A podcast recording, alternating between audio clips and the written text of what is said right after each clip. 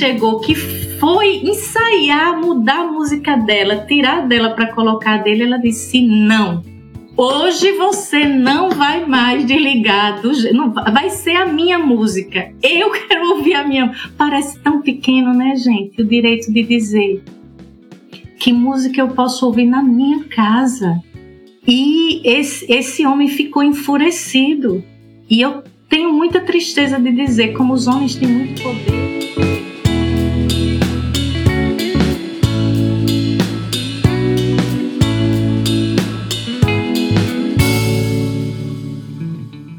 Fala comigo, tudo bem? Eu sou o Felipe Gibran, esse é o RP Cast, o podcast do Reino Pessoa. Estamos indo aí para mais um episódio. Quero agradecer você que está escutando a gente, você que tem compartilhado aí o nosso podcast, que tem feito download desse podcast. Nós estamos muito felizes mesmo, assim, com a repercussão do nosso podcast, principalmente no Spotify. Os nossos números do ano passado foram muito interessantes Ficamos muito felizes. Isso só foi possível porque você está aqui conosco, compartilhando, divulgando, ouvindo. A gente tem recebido algumas mensagens da galera falando que está fazendo a maratona do RPCast, que está ouvindo todos os episódios, enfim.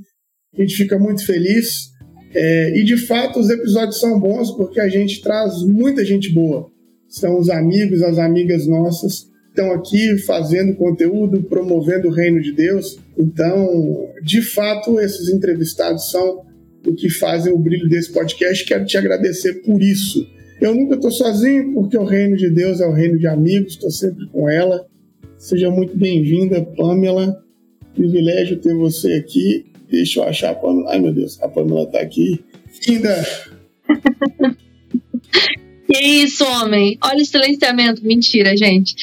Estou é, muito feliz de estar aqui, principalmente porque hoje eu vou me controlar para não tietar a pessoa que a gente trouxe, porque eu sou muito fã e acho que o episódio vai ser incrível, principalmente pra gente que é mulher aí que tá nessa luta. É isso, obrigada, meus amores. Isso, hum. muito bom.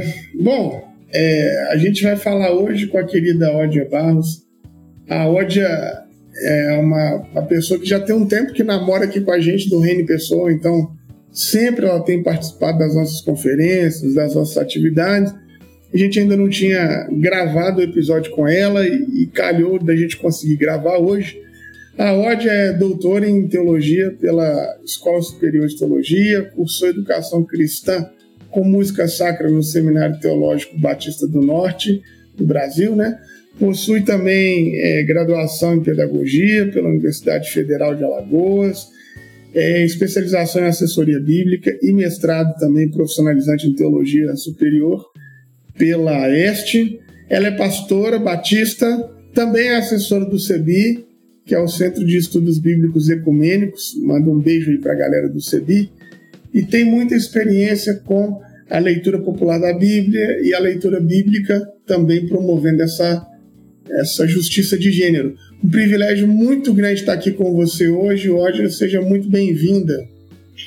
Nossa, é um privilégio meu, na verdade, estar aqui, ah, principalmente ladeada por pessoas que eu aprendi a, a gostar, admirar o trabalho, Felipe, Pamela, e esse processo bonito do Reino em Pessoa que eu acho que eu vi nascendo e e fico feliz com tudo que tem se tornado, não é? Então, e feliz também de estar com você, que está sempre acompanhando é, esse podcast e esse trabalho tão tão importante que contribui tanto. Então eu estou super feliz de estar também agora chegando junto do Reino em Pessoa aqui nesse espaço do podcast. Um cheiro grande para quem está nos ouvindo.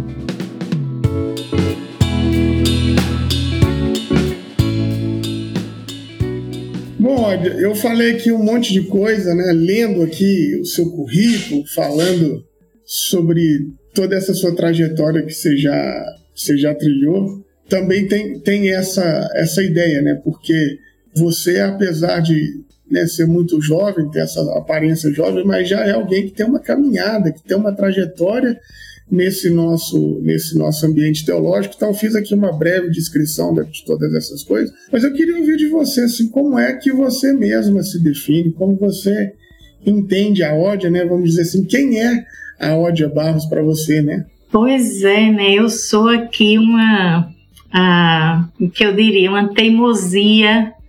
Uma, eu digo teimosia, essa palavra é muito importante para nós mulheres, mulheres nordestinas e mulheres também que ah, trilham nesse ambiente da teologia, da teologia feminista.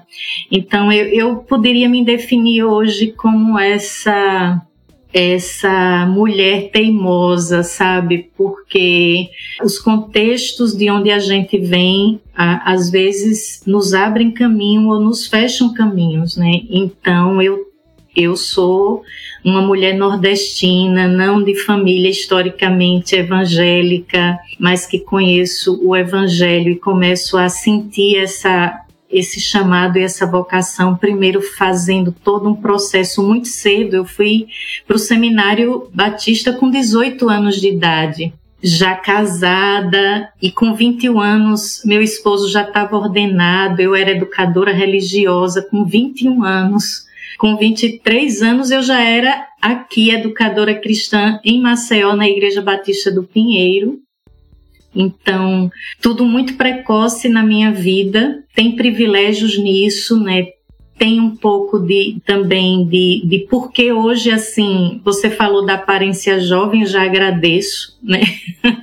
Mas eu tô com 34 anos já junto com meu companheiro militando em ministério pastoral e só aqui em Maceió já fizemos, estamos fazendo esse ano 30 anos como pastores nessa comunidade. São três décadas, parece que foi ontem. Então, assim, eu acho que muito dessa trajetória é, que começou muito cedo, foi muita teimosia. Eu lembro quando eu fui para o seminário, por exemplo, Pamela e as mulheres que nos acompanham, eu era muito, eu diria quase uma nova crente quando eu fui para o seminário. E aí eu já fui com esse desejo da teologia. As pessoas disseram: não, você não vem aqui para fazer teologia, você tem que fazer música sacra. Por isso que meu curso tem essa história aí de educação e música sacra, porque eu Passei dois anos estudando música sacra, quase como uma imposição, porque eu ia ser esposa de pastor. E uma boa esposa de pastor tem que ser uma boa musicista. E eu não tinha nada a ver com música. Aí no segundo ano eu fui me entendendo das coisas. Eu falei, o que é que eu estou fazendo comigo? Aí na época eu pude mudar o meu curso para educação cristã com música, para não perder tudo. E, e ali começava já essas inquietações do que, do que as instituições né, e, e os ambientes nos propõem como mulheres, no ambiente religioso, sobretudo, já havia quase uma predeterminação do que eu tinha que ser e fazer. Então, romper com isso se deu já num, momento posterior, já como pastora, já como atuando na Igreja Batista do Pinheiro, que foi um espaço que eu digo que me formou muito é, a comunidade já era uma comunidade diferenciada, com uma pegada mais progressista, inclusive me ajudando a dizer, olha, o que é que você quer ser também? Faça a sua trajetória. Eu, eu, eu sempre gosto de dar esse esse testemunho, né, de que tem igreja que lhe acaba lhe, lhe deixando cada vez mais alheia das possibilidades que você tem como mulher, como pessoa no ministério. Eu tive a sorte, vou usar essa palavra, a sorte, a bênção de vir para uma comunidade que diz assim: vai, descobre teu caminho, faz teu caminho como mulher. Isso foi tão importante para mim, porque o espaço da igreja foi o espaço que me ah, encorajou aí buscar os meus caminhos. E eu fui buscar e aí encontro a teologia feminista, a formação teológica progressista que foi me me libertando e fazendo eu me descobrir, não é, como para além do, do chamado pastoral esse outro chamado né, que tem a ver muito com o que eu a, a, acabo me identificando mais. É, enfim, então é, é, um pouco isso. Eu não sei se, se digo tudo, mas é, é parte de como eu olho para a minha trajetória de vida e de experiência é, de formação e pastoral, e, e, a palavra de fato é teimosia, teimosia, porque tudo foi muito difícil, não foi romântico, não foi. Foi muito difícil romper com, as, com os modelos e os moldes que eu digo, eu corri um risco muito grande. Eu corri um risco. Eu sou casada com um pastor, um pastor que tinha um ministério muito importante, com uma super, uh, um super dom. E eu, se eu não tivesse uh, muito cedo, né, uh, me encontrado com teologias e olhares que me incentivassem a ser e fazer o meu ministério, o meu caminho, é, eu corri um risco de repetir a história de muitas amigas minhas e mulheres que se formaram na mesma época e que eram moldadas para ser auxiliar, né? Aquela, eu digo porque se a gente não for teimosa, a gente acaba cedendo a esses processos que são extremamente, uh, eu diria, reforçados de muitas maneiras. E a gente precisa ter uma teimosia forte e dizer não eu não vou fazer esse caminho eu vou fazer o meu caminho e romper com muita coisa. É, a comunidade inclusive que no primeiro momento me impulsionou não acreditou que eu ia tão rápido e teve um momento que ela disse peraí Odja, você não acha que está rápido demais você não acha que está indo mais rápido do que o pastor e você está indo e está deixando o pastor aqui, suas filhas, indo porque eu ia estudar fora, todos os meus cursos quase depois eu fiz fora. E aí algumas pessoas que me incentivavam diziam: cuidado, pastora, você está nessa área da teologia e teologia feminista. Cuidado, então assim, eu acho que tudo isso me ensinou muito de que nós precisamos de fato sermos, principalmente num ambiente é, religioso cristão tão, tão fortemente patriarcal. Para nós que somos mulheres e temos um chamado, a gente tem que ter uma, uma forte teimosia para fazer outros caminhos. É isso. Ai, que coisa linda, assim, de verdade. Ah, assim, eu acredito muito nessa questão de perseverar, né? É, é o que a palavra mesmo diz. Se a gente não faz isso, a gente não chega a lugar nenhum. E aí, Odd, você falou sobre o seu contato com a teologia em si, né? Já logo cedo, tão novinha, né? Quase que adolescente, 18 anos ali. Mas como é que foi o seu contato com a teologia feminista? Porque, assim, bem sincera para você, o meu primeiro contato com teologia feminista foi através do seu livro, né? Flores que rompem raízes. E eu sou de igreja evangélica há tantos anos já, minha família também. Quer dizer, é um discurso muito negado a nós mulheres. Ele está sempre ali à espreita. A igreja tradicional não tem vontade de publicar isso, não tem vontade, né, de divulgar esse conhecimento. Como que você chegou na teologia feminista? E o que, que ela é, para quem não conhece? Bem, eu começo. Meu primeiro contato com teologia feminista, na verdade, começa com Bíblia, Veja bem, eu sempre fui fascinada pelo, pelo estudo da Bíblia, essa dentro das descobertas que eu fiz, me buscando nesse chamado pastoral, nesse chamado para eu sempre tive muita paixão por educação, por isso que tenho formação e atuava na área da educação e formação cristã. Ah, eu tinha paixão por formação, por educação e quando eu eu disse, eu quero seguir por aí, mas eu quero continuar estudando e quero continuar estudando na área teológica. E eu busquei a área da teologia que eu mais me identificava, e era a teologia bíblica que me, que me encantava. E, e eu sempre fui muito apaixonada por esse, essa busca por uma leitura da Bíblia que fosse mais ampla, que valorizasse a força desse texto, a força dessa memória bíblica para nós de tradição cristã. E aí eu comecei a buscar coisas assim.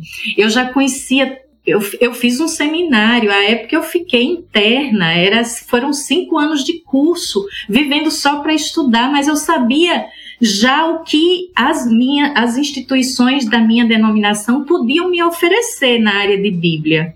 eu falei, não é por aí, eu quero outras coisas. E aí eu comecei a buscar, comecei também já essa época romper um pouco com as fronteiras só denominacionalistas, então eu conheci outros grupos cristãos, uma caminhada um pouco mais ecumênica, que dialogava com outros irmãos e irmãs de tradição protestante não batista. E aí eu fui conhecendo pessoas que foram me falando, eu falando da minha paixão por Bíblia, me apresentaram primeiro o CEBI, Centro de Estudos Bíblicos Ecumênicos. Eu comecei a participar dos núcleos né, locais. Depois, a partir desse conhecimento da leitura que o CEBI fazia, que era na linha da leitura popular da Bíblia, eu falei, é isso que eu quero, e comecei a buscar formações. E à época estava acontecendo uma coisa nova, uma primeira pós-graduação em Bíblia, nessa perspectiva mais popular, uma primeira pós-graduação lá no Rio Grande do Sul, na Este. Eu estava aqui no Nordeste, era praticamente impossível, eu não conhecia ninguém. À época eu nem conhecia essa instituição, mas quando eu comecei a sentir qual era a proposta, eu disse: eu é isso que eu quero fazer. E aí a gente, o Felipe estava falando no início que a gente que é do reino de Deus nunca está sozinho, né? E sozinha. E eu experimentei muito isso. Esse sopro do espírito da rua e esse sopro do reino que nos junta, né? E, e eu lembro que eu peguei um telefone que divulgava essa pós e falei com uma pessoa na época, um dos coordenadores, que era um irmão católico, líder do CEBI lá no Rio Grande do Sul. E eu me apresentei, falei, eu sou pastora batista, eu amo estudar a Bíblia, eu estou começando num grupo aqui de leitura popular da Bíblia e eu quero fazer isso, eu não sei como, eu estou em Maceió. E olha, dá esse testemunho, esse irmão me acolheu com tanta abertura. Primeiro, eles não tinham muito protestantes, interessados nisso. E uma pastora e batista, porque ele, a época era tão desconhecida a presença batista nesses ambientes mais ecumênicos que ele disse assim: Batista é pentecostal, você é pentecostal. Falei, não sei o que você entende de pentecostal, mas bom, eu sou batista, né? E, e aí ele, ele me acolheu, inclusive eu não teria condição de fazer o curso sem bolsa, porque eu teria que arcar com muita coisa, deslocamento e tudo. E ele foi correr atrás de instituições católicas que apoiassem meu curso. Nossa, assim, e aquilo para mim foi uma porta de entrada. Ah, daí eu não saí mais. Depois eu fui para um mestrado, do mestrado para o doutorado. E é nesses estudos que eu, pela primeira vez, por incrível que pareça, Pamela, se eu continuasse no ambiente que eu estava, das igrejas que até então eram a, o meu espaço de relações, de vivência ministerial, eu não conheceria. Quando eu cheguei no ambiente que era meio acadêmico e meio do movimento bíblico latino-americano, porque toda a leitura popular da Bíblia também constrói aquilo que a gente chama o movimento bíblico latino-americano, eu não teria acesso. E quando, que surpresa minha foi, eu disse, meu Deus, quanta teologia feminista já produzida.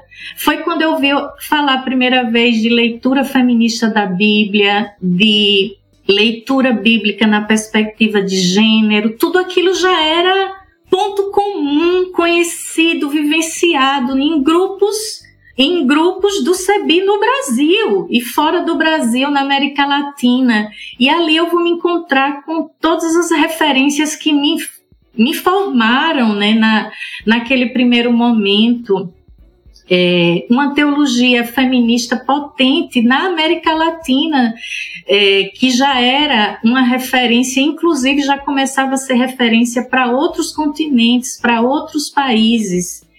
Nós já tínhamos, né, naquela época, Ivone Gebara produzindo desde a década de 80, já tínhamos Nancy Cardoso produzindo desde a época de 80, 90, já tínhamos Ivone Raime produzindo muito. E eu fui então me encantando, eu disse, é por aqui que eu que eu quero caminhar. E aí o meu primeiro trabalho na pós-graduação já foi sobre uma leitura de Atos 2 na perspectiva feminista, que eu fui muito bem orientada pela Elaine Neufeld, que é uma teóloga também feminista incrível. E, e aí fui conduzindo toda a minha formação já não é, nessa perspectiva da leitura bíblica feminista, gente. Então, a teologia feminista, eu me atraio a partir dessa leitura bíblica, esse olhar da Bíblia desde a perspectiva das mulheres, desde a perspectiva das questões de relações de gênero, é, então, eu atribuo muito isso a esse encontro com a leitura popular da Bíblia, com o CEBI, e depois com esse, esse espaço de formação que eu também valorizo muito, que foi o espaço da, da, da, Escola Superior de Teologia Este, que é, era um espaço e é um espaço muito aberto. Lá foi a primeira instituição que teve uma cátedra de teologia feminista no Brasil, não é? Já, eu já participei dos 30 anos da cátedra, quando eu estava ainda no doutorado, ou seja, que tinha uma, um investimento em teologia de gênero, investimento assim, se eu ficasse, ficasse presa ao grupo é, o núcleo, né, vamos chamar denominacional, que eu fazia parte, eu jamais teria essa abertura, esse conhecimento, e aquilo ali foi se ampliando sempre. Então, é, essa é a paixão. E para mim, o que você diz assim, o que é a teologia feminista? Bom, nós somos ah, herdeiras e herdeiros de uma teologia que se apresentou sempre como uma teologia universal e neutra então, sobretudo para mim, a teologia feminista é, é, uma teologia que rompe com essa ideia que existe uma teologia universal e neutra. A teologia feminista, ela justamente, ela revela, sabe? Ela revela e ela foi muito reveladora para mim de que a teologia que eu abracei, ouvi como e recebi como teologia única, lembra a história da Chimamanda, né, a, a narrativa única, ou seja, para mim a teologia feminista é essa teologia que mostra que a teologia vendida para nós como teologia é, neutra e universal era uma teologia extremamente patriarcal, onde o sujeito teológico, o sujeito que faz teologia, não incluiu as mulheres, ou seja, foi muito importante para mim entender que a teologia nos nos coloca no lugar de sujeito, nós mulheres e outros grupos excluídos do fazer teológico e nos coloca como sujeito, inclusive sujeito na na interpretação da revelação, porque toda revelação de Deus, que é um pouco que a teologia faz, é uma interpretação da revelação de Deus na história, ela foi feita na perspectiva de um único grupo, né, de homens e um recorte muito muito restrito de homens. Então a teologia feminista é essa abertura, essa amplitude de dizer, olhe, e onde está de fato, né, a, a teologia feita a partir e com as mulheres? Não é o que o que teologia nós teríamos, por exemplo, se ah, nós tivéssemos desde o princípio, desde a narrativa da Bíblia, tivesse acesso a como as mulheres tiveram sua experiência de Deus. Porque a experiência de Deus que está na Bíblia é a experiência de Deus dita a partir, na maioria absoluta, a partir dos grupos é, de homens, homens de poder, homens. Eu acho que a teologia feminista, para mim, é sobretudo esse lugar onde eu me sinta sujeito do fazer teológico. Eu, eu posso sentir e faço, inclusive, é, escutando essas mulheres que historicamente foram silenciadas, é a gente se colocar né, nesse lugar e, e para mim isso é muito como eu defino a teologia feminista.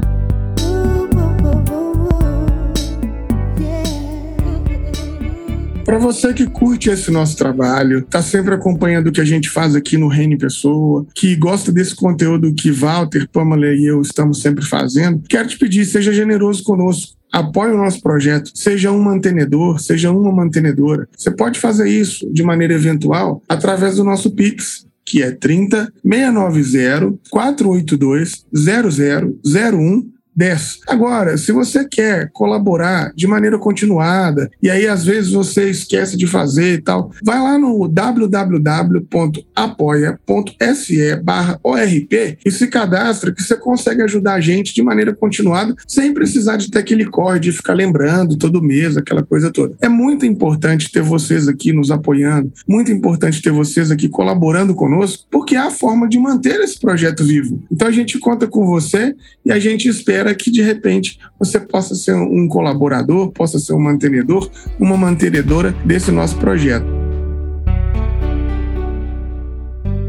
É muito bom ouvir você. E eu falo o seguinte, assim, é, graças a Deus eu tive o privilégio de ser criado num espaço onde meu pai, a minha mãe, eles tinham uma ideia assim muito, vamos dizer assim, muito razoável sobre justiça de gênero e aí eu acho que por isso eu tive mais dificuldade com a teologia feminista do que quem é conservador. Por quê? Porque por muito tempo na minha vida eu achava que, não, se a gente ressuscitar as mulheres do texto, se a gente é, falar o que, que essas mulheres fizeram, a gente trazer o protagonismo para as mulheres do texto, isso é o que Jesus fez, está tudo certo. Então, assim, é, até nisso você percebe como que a teologia feminista ela é importante, porque até às vezes você achando que você está fazendo algo sendo aliado e tal, mas se você não tiver uma ideia que isso é uma hermenêutica mesmo, você está falando assim, perpassa por colocar um corpo da mulher naquele lugar, você vai errar do mesmo jeito e vai continuar perpetrando as violências, que era o que eu fazia a mesma coisa. Eu achava que se eu juntasse 20 nomes de mulher na Bíblia ali e falasse sobre elas, eu estava sendo assim muito bom para, sabe, assim, perpetrando o machismo, perpetrando o patriarcado. Então, é, ouvir você, ler você e tantas outras mulheres como você citou aqui, que o meu primeiro choque, eu acho que foi a Nancy, a Nancy Cardoso foi tipo um desfibrilador no meu peito. Assim. Quando ela chegou, eu falei: caramba, tô fazendo tudo errado. Mas é muito bom, né, a existência, a vivência do sexo, para a gente conseguir enxergar esse universo que é escondido.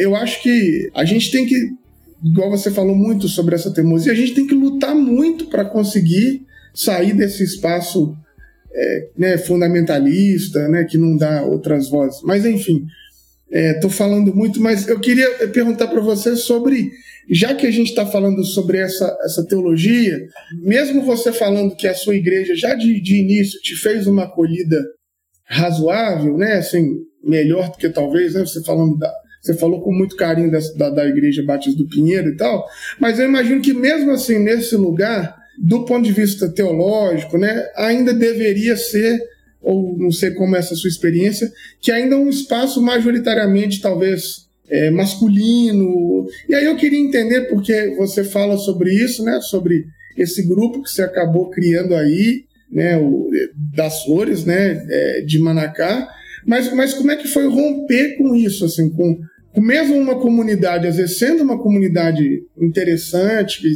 que tem uma perspectiva real, mas mesmo assim parece que o patriarcado está ali na raiz de tudo ainda. Como é que foi romper, fazer esse grupo, né? Como é que foi de fato plantar e florescer essa, essas flores? Como é que foi isso? Pois é, eu acho que essa, uh, esse é um dos processos, por isso eu uh, fiz uh, o meu mestrado já olhando uh, é, para esse grupo e a potência que ele tinha. A época eu fiz meu primeira dissertação de mestrado era um pouco olhando para o processo desse grupo. E no doutorado eu continuo mostrando como esse processo do Flor de Manacá, é, todo o processo vivido impacta a, a, a, igreja e toda a sua eclesiologia, inclusive abalando esses fundamentos patriarcais que mesmo numa comunidade que quando eu cheguei já era muito diferenciada em, em muitos aspectos, mas que mantinha uma raiz patriarcal muito forte que nem eu me dava conta no começo. Então fui tomando noção depois de quanto eu ia aprofundando a minha leitura ah, de relações de gênero, de poder, e de como isso aparecia no processo da, da igreja, eu fui me dando conta das raízes patriarcais que, que persistiam dentro mesmo de uma comunidade que eu vou dizer que no, esse palavreado à época não existia, mas já era uma igreja progressista, just, muito, muito uma pegada do, é, do papel social da igreja, uma comunidade super comprometida com transformação social, com, ah, com os pobres, sabe assim, aquela coisa assim, mas assim, em termos de, de gênero, ah, de questões de é, estava no mesmo no mesmo lugar da maioria das igrejas. Então ah, o Flor de Manacá é uma iniciativa de fato eu diria ah, que é muito importante na desconstrução do desse patriarcado que ainda estava ali muito imbuído na, na, na, história dessa igreja, né? Como toda igreja batista que vem com toda essa herança fundamentalista é, do sul dos Estados Unidos e que tinha toda ainda isso muito na sua história, nas suas estruturas. É, bom, isso tudo começa porque eu sempre fui a responsável na, na equipe é, ministerial da igreja na parte é, do ensino bíblico teológico. Então eu tinha esse lugar de poder, veja, eu tinha um privilégio, um poder. Eu era uma pessoa que tinha poder, porque se eu tivesse hoje na comunidade como irmã, certamente naquela época eu não teria condições de fazer o que foi possível fazer.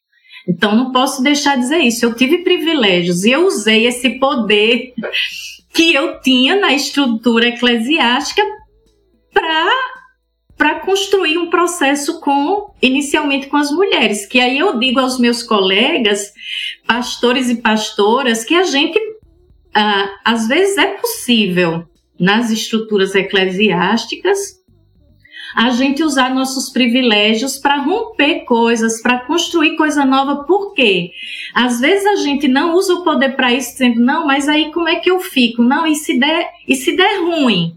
Vai dar ruim para mim e aí você começa a ser simplesmente manter tudo como tá, porque você precisa garantir sua estabilidade no ministério. Olha, gente, eu sou Pastora Batista, vocês não sei se são batistas. Batista não tem segurança. Pastor e pastora não tem segurança. Enquanto tá bom rolando a, a relação comunidade-pastor tiver boa, valeu. Se não, tchau e benção e você fica, sabe? Então eu tinha insegurança de vida. Eu tinha insegurança. Eu e meu esposo pastores, ambos só fizemos isso a vida toda. Se desse ruim, ia dar ruim pra gente e chegou bem perto de dar ruim, não vou mentir, não posso esconder, chegou perto de dar ruim, várias vezes. Agora, eu acho que quando a gente tem essa consciência, sabe, esse compromisso de reino, de fato, e a gente, como liderança, a gente sabe que está ali, sabe, como um instrumento você tem que ter coragem de se colocar em risco né, no processo. Então, posso dizer para vocês que eu me coloquei em risco e houve vários conflitos e perdas desde que eu assumi uma postura de ser uma pastora, uma liderança com posições de gênero e feminista definidas. Isso rolou muita coisa, a gente quase não consegue é, ficar no, no ministério, ficamos sempre com muita luta e, e esse grupo surge porque eu disse assim: isso não pode ser libertador só para mim. Eu estava tão, tão assim, ah, como mulher, sabe? Assim, eu disse: olha, o Evangelho, a descoberta de Jesus na minha vida foi uma das coisas mais incríveis, transformadoras.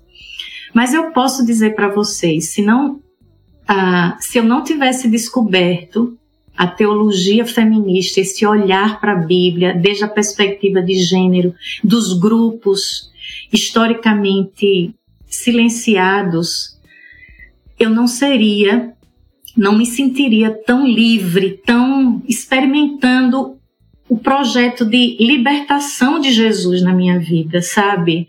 Eu seria uma pessoa muito. Uh, muito talvez fiel à leitura institucional da vida da igreja e eu não teria o meu próprio olhar. Isso foi muito libertador. Isso me tornou uma pessoa diferente, uma mulher diferente, uma pastora diferente, alguém que, que via o mundo diferente. E aí eu disse, não é justo que isso fique só para mim. Eu estou descobrindo isso estudando, mas nem todas as mulheres da minha igreja podem fazer o que eu estou fazendo. O que é que eu posso fazer para que eu traga tudo que eu estou vendo lá fora aqui para minha comunidade de fé? Porque eu via mulheres sendo oprimidas. Pamela, uma das coisas que me impulsionou na busca desse estudo, aí tem essa paixão pela, pela Bíblia, mas eu não deixo de mencionar eu era pastora já, mas não ainda nessa. Não tinha o grupo Flor de Manacá, era um culto de oração. E como sempre tem menos pessoas, então você sabe quem entra, quem sai, que não é dali. Entrou uma mulher vestida de branco, ah, como se estivesse saindo do trabalho. Depois eu vim saber que ela era enfermeira e trabalhava no posto muito próximo da igreja, posto de saúde. E ela entrou e eu vi que ela sentou num banco e ela participou do culto e chorava todo o culto. Assim que terminou, eu fui sentar do lado dela. E ela disse: É a primeira vez que eu estou lhe vendo aqui. Quem é você? Ela disse: É a primeira vez que eu entro. Eu trabalho aqui do lado no posto e hoje eu estava muito mal e decidi entrar e só. E aí ela começou a me falar da história dela e ela me mostrou a cabeça dela assim com uma placa de.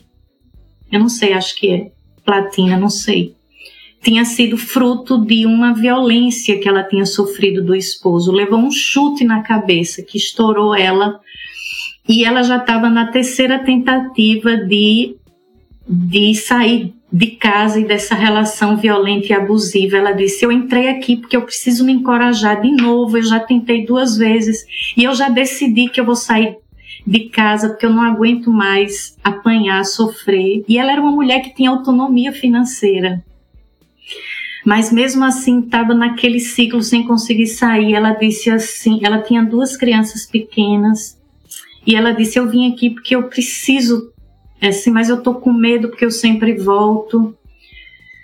E a época eu só disse assim, eu já tinha lidado com outros casos, eu disse assim, você precisa se preparar para sair de uma vez e nunca mais voltar, mas precisa se planejar e se organizar. Se você quiser ajuda, nós estamos aqui para isso. Ela disse: Eu quero ajuda, porque eu não quero mais voltar. Eu falei: Então vamos. Isso era quarta, então volte aqui na sexta, eu vou atender você e a gente vai conversar. Eu quero saber quais as possibilidades que você tem, quais as questões que lhe fazem voltar. Ela disse: Tá bem, na, na sexta eu volto. Ana Voluse é o nome dela. E ela não voltou, porque ele assassinou na quinta-feira, um punhal. É...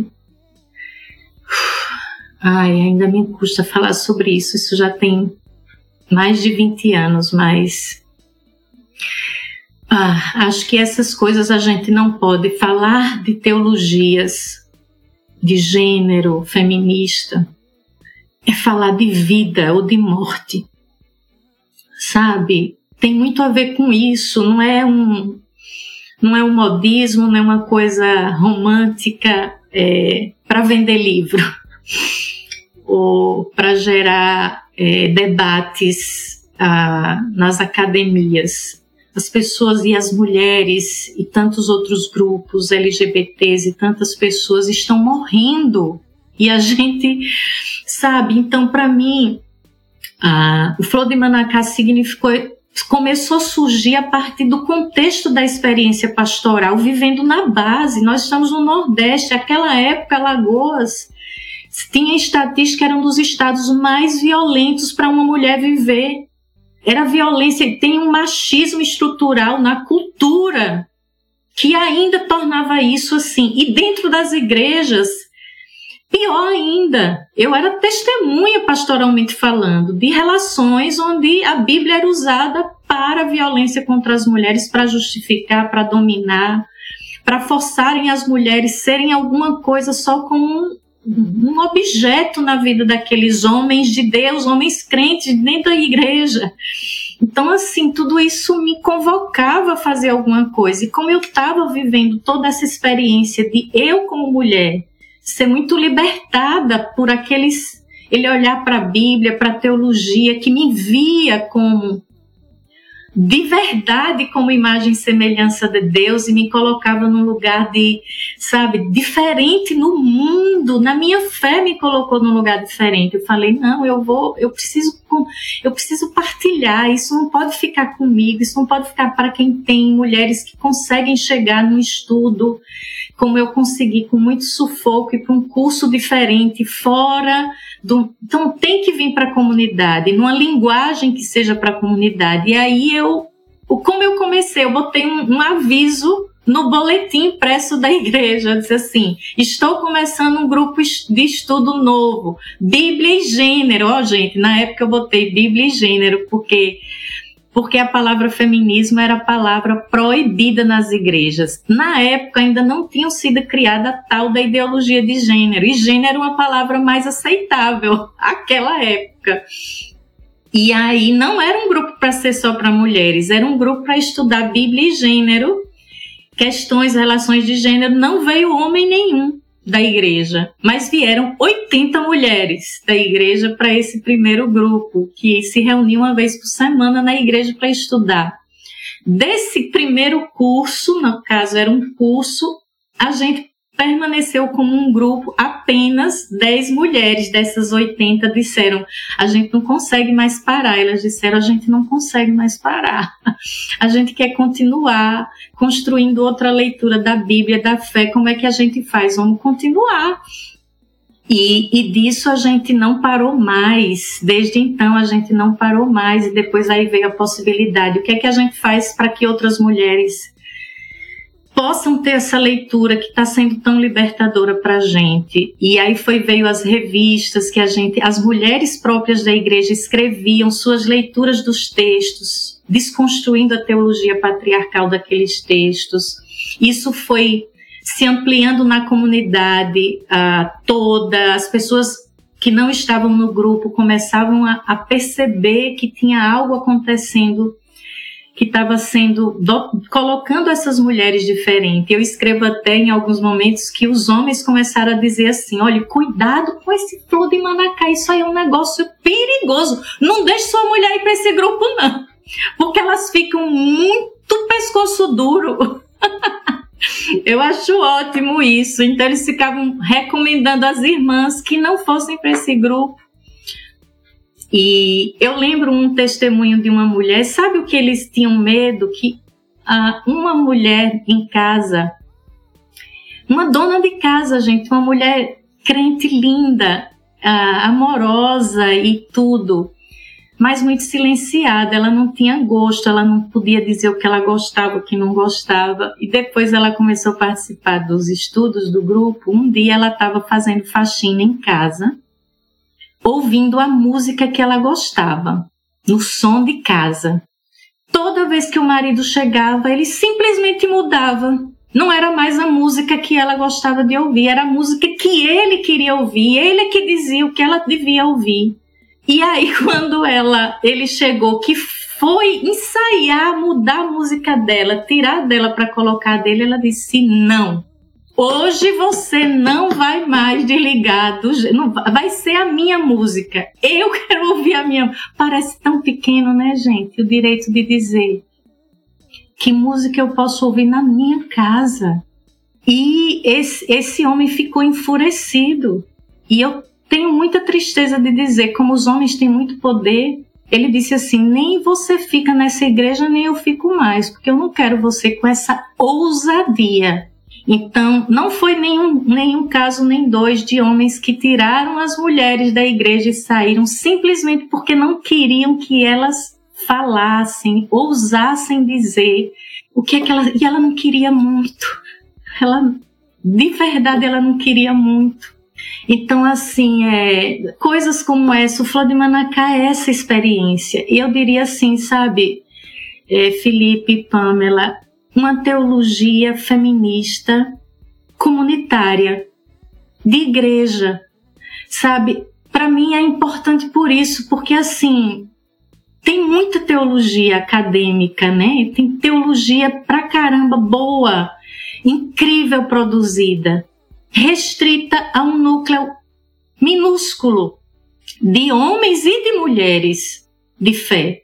Então, assim, para mim, a alegria do Flor de Manacá é isso, é trazer para a comunidade de fé, para as irmãs da igreja, para os irmãos da igreja, até para as crianças da igreja, porque ficou tão forte que a, o ensino bíblico da igreja, das crianças, como a gente também aqui produz, as crianças começaram também a, a conhecer sobre, e as crianças fazem construções lindas sobre um outro olhar é, de gênero né, para Deus, eles conseguem entender a relação é, homem-mulher, sabe, de numa outra perspectiva, olhar para as mulheres com outro olhar, isso é muito libertador. Então eu diria que o Flor de Manacá, essa experiência ah, comunitária de uma teologia bíblica de comunidade e e é só isso mesmo. E a gente queria fazer isso num processo mais de igreja. Então é possível na igreja e,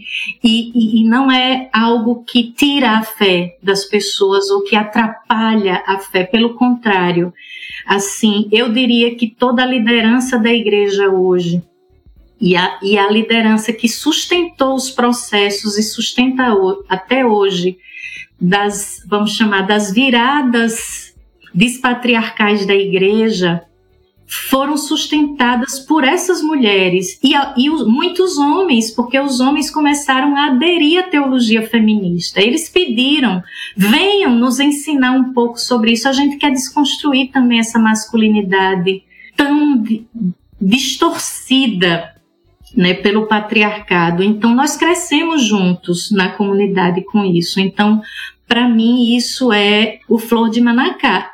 Se tornou depois a linguagem de falar de. Nas igrejas tem os ministérios de mulheres, né? Com muitas vezes ministérios de mulheres que são muito patriarcais e que não ajudam a libertar as mulheres. Então, o Flor de Manacá acabou trazendo também essa linguagem de um ministério de mulheres na igreja que de fato seja ministério de mulheres, com as mulheres e pelas mulheres. Então é um pouco isso. E pelos homens também, tá, Felipe? Não é só pelas mulheres.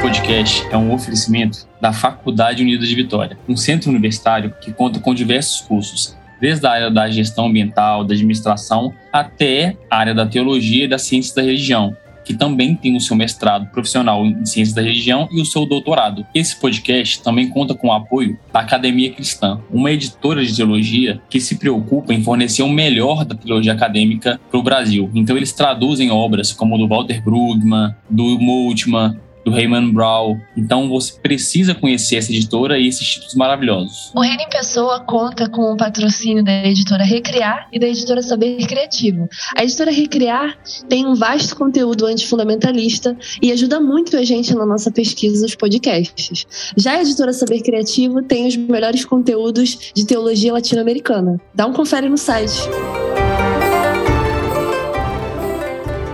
Aprendi uma vez numa formação do CEBI sobre isso, né? Se a gente não conseguir entender as raízes e a crueldade do patriarcado, a gente não consegue entender Jesus, né?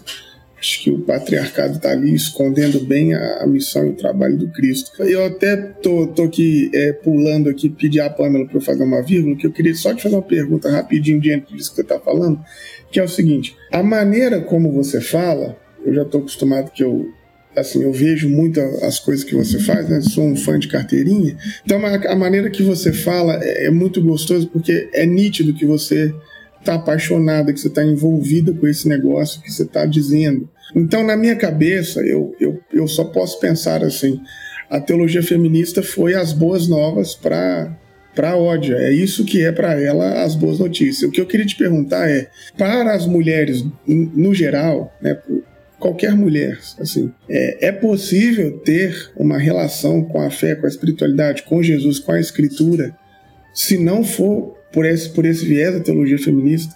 Que eu fico pensando assim, como é que você vai ter uma relação com alguma coisa que não te considera corporeamente, enfim, como é que você, como é que você pensa isso? É, pois é, existem várias leituras do Evangelho, a gente sabe disso, né? Várias maneiras de olhar para Jesus e para o Evangelho e para a proposta de reino de Deus distintas no meio evangélico hoje, em geral, né? E eu diria que não é necessário que você conheça a teologia feminista ou abrace a teologia feminista. Não, mas assim, eu fico me perguntando se você consegue de fato receber a boa nova, você como mulher, se você recebe uma leitura do Evangelho que é extremamente uh, já, vamos dizer assim, uh, vou usar a palavra contaminada com uh, um, um patriarcado que literalmente tem roubado a nossa vida plena e a nossa dignidade como mulheres no mundo, sabe? Então, assim, não, não acho que a teologia feminista, em termos, vamos chamar de é, é, de conceitos seja a único caminho para você, de fato, receber a boa nova de libertação a você como mulher. Mas eu acho que a gente precisa ser um pouco mais atenta, sobretudo nós mulheres, que tipo de evangelho nós estamos, ah, nós estamos sendo, ah, sei lá, nós estamos recebendo, porque o evangelho que lhe aliena, o evangelho que lhe diminui, o evangelho que lhe subjuga, o evangelho que lhe silencia como mulher, que lhe, lhe faz sentir ah, inferior, porque você é mulher, como se Deus já lhe criou assim e já determinou mulher é, inferior ao homem ou subjugada ao homem. Esse tipo de evangelho sinceramente, ele não liberta é, nem mulheres nem homens, né? Porque os homens ficam também ah, escravizados por uma teologia de superioridade masculina que é mortal para os homens também. Então, assim, eu penso que para mim, para mim o meu caminho foi a teologia feminista que me entregou o evangelho da libertação para mim como mulher. Mas creio que é possível, pelo sopro da rua, que outras linguagens de um evangelho libertador possa chegar, e eu oro por isso, para que muitas mulheres, nos seus espaços de fé religiosa na igreja, nos seus espaços, recebam esse sopro de um evangelho que traga realmente vida e vida em abundância, não é? Para as mulheres. Eu creio porque o Espírito é livre, não é? E ele nem precisa dos conteúdos da teologia feminista, mas de alguma maneira existem caminhos. Para mim foi esse caminho e para outras eu espero e outros que sejam caminhos realmente que tragam libertação. Falando, Ódia, dessas teologias, né, desse fazer teológico de libertação e tal, é, eu fico pensando nos caminhos, né, que da, de, da teologia da libertação para cá, tanta coisa, teologia mulherista, teologia queer. E aí eu queria saber da sua experiência, porque você deu um passo para sua comunidade em relação à justiça de gênero. E aí focando na questão das mulheres. Mais recentemente, né, você já fazendo parte da Aliança Batista, você celebrou o casamento homoafetivo. E aí isso desencadeou uma série de perseguições na sua vida. Eu queria muito saber assim, como foi essa experiência de ser ousada o suficiente para ser uma pastora feminista batista e fazer um casamento homoafetivo no país que mais mata pessoas homossexuais assim no mundo. É, como é que foi essa experiência? O que que desencadeou isso e como é que foi esse processo?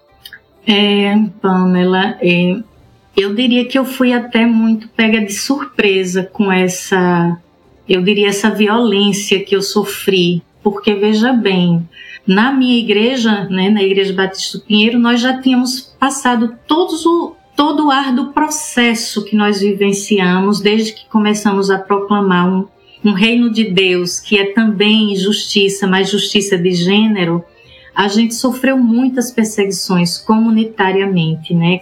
Inclusive a exclusão da igreja, da convenção. Nós já tínhamos passado pelos caminhos árduos de de todo tipo de julgamento da comunidade evangélica de todos os lados que nos declararam hereges.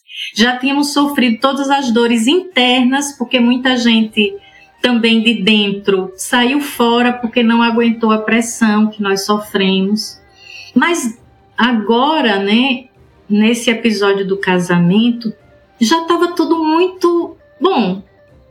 Hum, quem não aceitar o que a gente é, ótimo, mas a gente é assim e a gente está feliz como comunidade sendo assim. Tanto é que quando nós acolhemos essas duas jovens na igreja, é, e depois que ela me, elas me procuraram dizendo, nós vamos casar e queríamos que você é, é, celebrasse, no domingo anterior ao casamento, eu comuniquei na igreja, olha, próximo domingo é o casamento é, de, de fulano e fulana, e foi uma festa dentro da igreja, todo mundo é, aplaudiu e tudo assim, então eu estava naquele mundo de uma comunidade que já tinha sofrido todo um processo, mas que estava celebrando isso como um grande dádiva de reino de Deus, né? O amor é sempre uma dádiva para nós e e aí tal, e eu estava tranquila, bem inocente. e fui autorizada por essa comunidade que estava festejando esse casamento celebrar em nome da igreja e em meu próprio nome. E depois que a gente, nesse espírito, como a gente achava que estava de boa, porque nossa comunidade estava celebrando, tanto elas quanto eu fizemos postagens. E essas postagens é o que, vamos chamar, provocou essa violência, porque aquelas outras comunidades de fé que não entendiam dessa maneira começaram a repercutir e foi parar, infelizmente, em sites desses que a gente sabe perigosos do mundo gospel. e que eu acho que atraiu um tipo de público é, para a minha rede social, que foi o que gerou essa ameaça, porque a pessoa que me ameaçou é um, um jovem evangélico de uma dessas comunidades fundamentalistas e que se sentiu absolutamente agredido pelo fato de eu ser pastora e estar celebrando o casamento. Tem muito de, de homofobia, sabe? Mas tem muito de também misoginia. Eu já fiz até análise. A paisagem da foto que eu publiquei não desafiava só o fundamentalismo evangélico, desafia a paisagem é, heteronormativa e patriarcal que predomina, não é? Porque eram duas mulheres ah, se casando com uma mulher pastora, porque até hoje tem líder religioso que diz como assim que você não é pastora? Você é mulher, não pode ser pastora. Então assim, essa eu diria que essa esse retrato sabe? Ele, ele desafiou a paisagem predominante, sabe? Assim, e, e gerou. E aí eu diria que essa, essa ameaça ela revela ainda a força que tem esse discurso ah, fundamentalista, patriarcal, homofóbico. A gente tem que ter muito cuidado com o que diz, no poder de um púlpito e de uma de um microfone, porque a faca que afiou esse esse jovem que me ameaça, inclusive ele, ele já foi preso, é, prisão preventiva, depois ele saiu e depois que ele foi liberado da prisão, ele está respondendo processo. Ele continua, ele até chegou a fazer ameaças outras a aos agentes da justiça que, que ele entrou em contato. Não é, e é uma pessoa que se sente autorizada porque diz que é, ele diz que estuda a Bíblia. Estuda a Bíblia, e, enfim. Então, esse, esse discurso religioso que eu chamo afiador de faca, que vai levar uma pessoa dessa a me ameaçar claramente e eu tive que ficar seis meses, Felipe e Pamela, indo para a igreja ou fazer as minhas atividades pastorais com escolta policial porque eu não tinha segurança de ir e vir. Eu perdi o meu direito de ir e vir porque era uma ameaça real e eu tive que mudar a minha rotina. Eu tive, e foi horrível essa, essa situação, mas eu atribuo tudo isso a esse discurso fundamentalista, violento, e que a gente não tem nem controle, eu diria, das proporções do que isso pode provocar na sociedade em geral.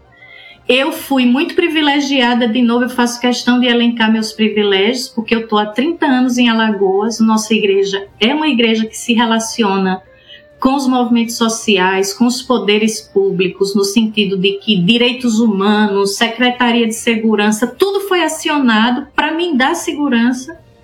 E eu agradeço, mas ao mesmo tempo disse: não é o privilégio de todas as pessoas LGBTs nesse estado que não podem postar uma foto celebrando o seu casamento. Todo mundo faz isso. Héteros o tempo todo e eu depois encontrei muitos crentes que me diziam: Ah, pastora, se você não tivesse publicado a foto, ou as meninas não tivessem publicado a foto, você não estaria sofrendo isso. Eu disse: O quê? Eu não, eu não aceito isso. Eu quero viver num lugar que eu tenha direito de publicar o que eu queira publicar. Você não precisa aplaudir, você não precisa curtir, você não precisa dizer que concorda, mas você precisa me dar o direito de celebrar o que eu quero celebrar.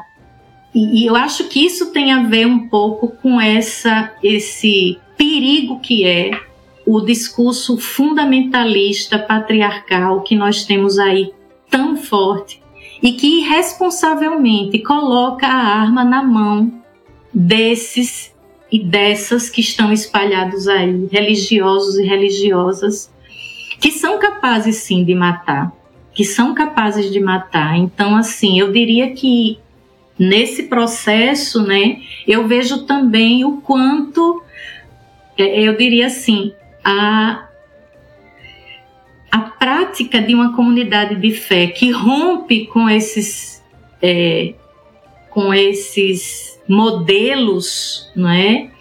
é como ela faz profecia, porque eu acho assim que é importante a gente ter coragem de enfrentar isso, sabe? Então eu diria nesse, nesse sentido que talvez eu, eu caí a ficha que, é, que não, não, não bastava a luta interna da gente desconstruir esse monstro que era o patriarcado, o fundamentalismo dentro da comunidade, mas hoje a comunidade tem que lutar sempre contra esse monstro que está cada vez maior em, ao nosso redor. Então a gente vive quase como aquele Apocalipse 12, sabe? A mulher e o dragão. Então, assim, a nossa comunidade pariu é, essa boa nova de uma comunidade que celebra a diversidade, só que hoje a gente tem que viver perseguida por um dragão. Se vocês lembram lá o no capítulo 12, o dragão vive é, perseguindo os, os descendentes da mulher.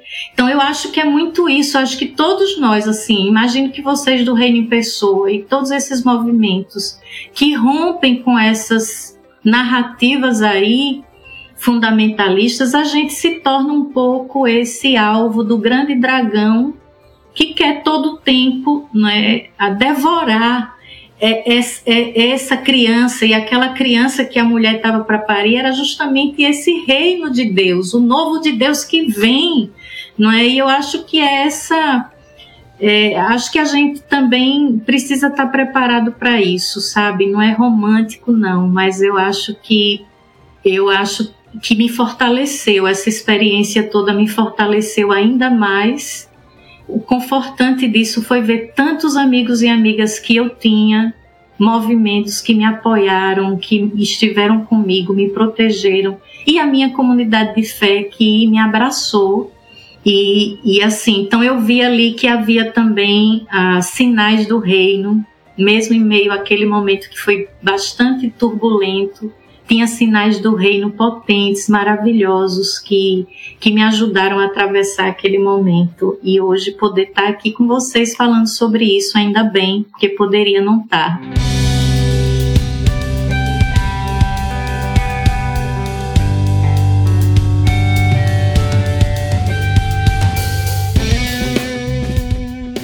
Ai, Ódia, que coisa linda, sério. Ouvir você é um prazer imenso, a gente fica muito inspirado Porque nessa caminhada que é às vezes solitária, saber que tem pessoas como você que estão mobilizando, que estão fazendo algo pela comunidade, é inspirador demais. A gente queria te agradecer por esse momento. Acho que todo mundo que te ouviu aqui está muito acolhido. E eu louvo a Deus pela sua vida, pelo seu ministério, que tem sido alimento para a gente mesmo, assim, para as novas gerações.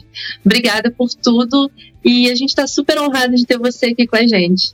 Obrigada a você. Olha, já eh, nós somos então reciprocamente. Eu sou super fã do, do seu trabalho. Eu acho assim encantador, acolhedor e ao mesmo tempo trazendo uma linguagem nova que fala muito com uma geração que talvez nem eu consiga dialogar sobre essas coisas importantes que eu sei que trazem reino de Deus para a vida de tanta gente, libertação. Não precisa deixar de ser crente, ser cristão, para viver um evangelho novo. E eu acho que você consegue fazer isso com tanta graciosidade e leveza. Tem, celebro todos os dias, acho que quase que nem mãe babando.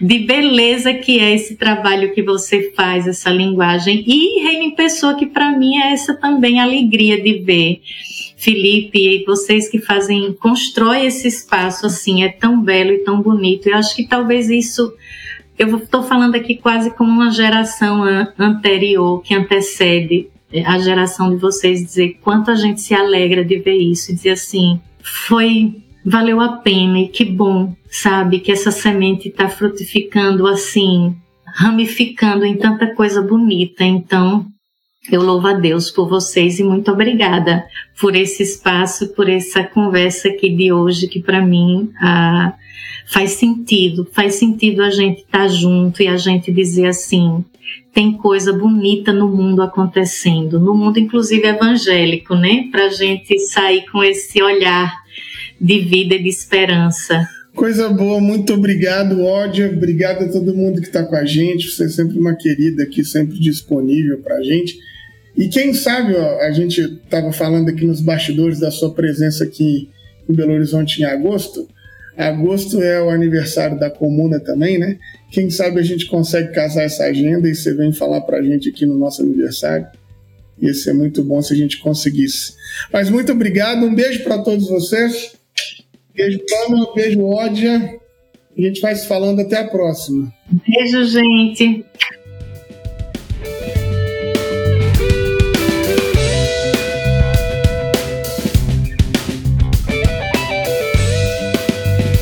Esse episódio foi editado por Felipe Bulbarelli.